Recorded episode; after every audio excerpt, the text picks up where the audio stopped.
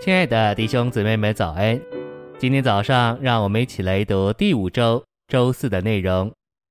今天的经节是以赛亚书四十九章六节：“你要做我的仆人，使雅各众支派复兴，使以色列中得保全的归回。我还要立你做外邦人的光，叫你施行我的救恩，直到地极。”彼得前书二章九节。你们是蒙拣选的族类，是君尊的祭司体系，是圣别的国度，是买来做产业的子民。要叫你们宣扬那招你们出黑暗，入他奇妙之光者的美德。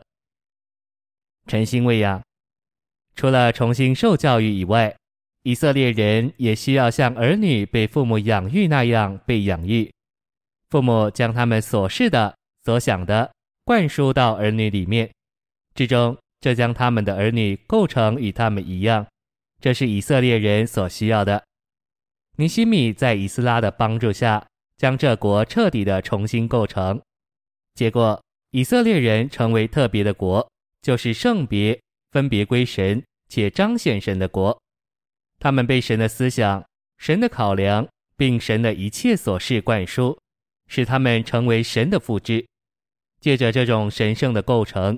人人都在生命和性情上成为神，结果他们在地上成为神圣的国，彰显神圣的特性。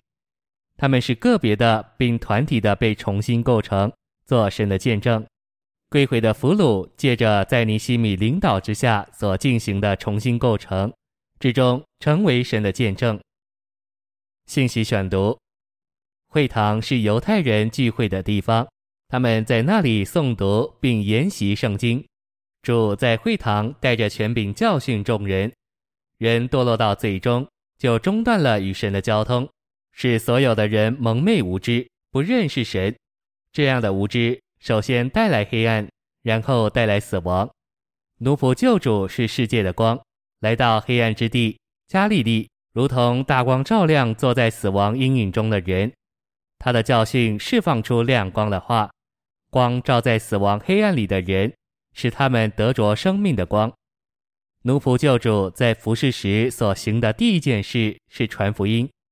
现在，神的奴仆做堕落之人的奴仆救主，在服侍里所行的第二件事就是施教，将人从撒旦的黑暗里带到神圣的光中。在神的主宰权柄下，主耶稣在加利利长大，而他开始他的传扬与教训。也不是从犹太地，乃是从加利利。按照圣经的记载，加利利不仅是受藐视的地区，也是一个黑暗之地。马太四章十五至十六节论到这事说：西布伦地和拿弗他利地，沿海的路，约旦河外，外邦人的加利利。那坐在黑暗中的百姓看见了大光，并且像那些坐在死亡的境遇和阴影中的人。有光出现，照着他们。主耶稣行过加利利时，他是照在黑暗中的大光，照耀坐在死亡境遇里的人。奴仆救主的教训就是大光的照耀，从他口里出来的每一句话都是照耀的话语。因此，他教训人的时候，光就照在他们身上，这样主的教训光照了黑暗里的人。按照马可一章二十二节。那些在会堂里的人很惊讶主的教训，说他教训他们像有权柄的人，不像经学家。自命为经学家的人，凭自己将虚空的知识教训人，没有权柄，也没有能力。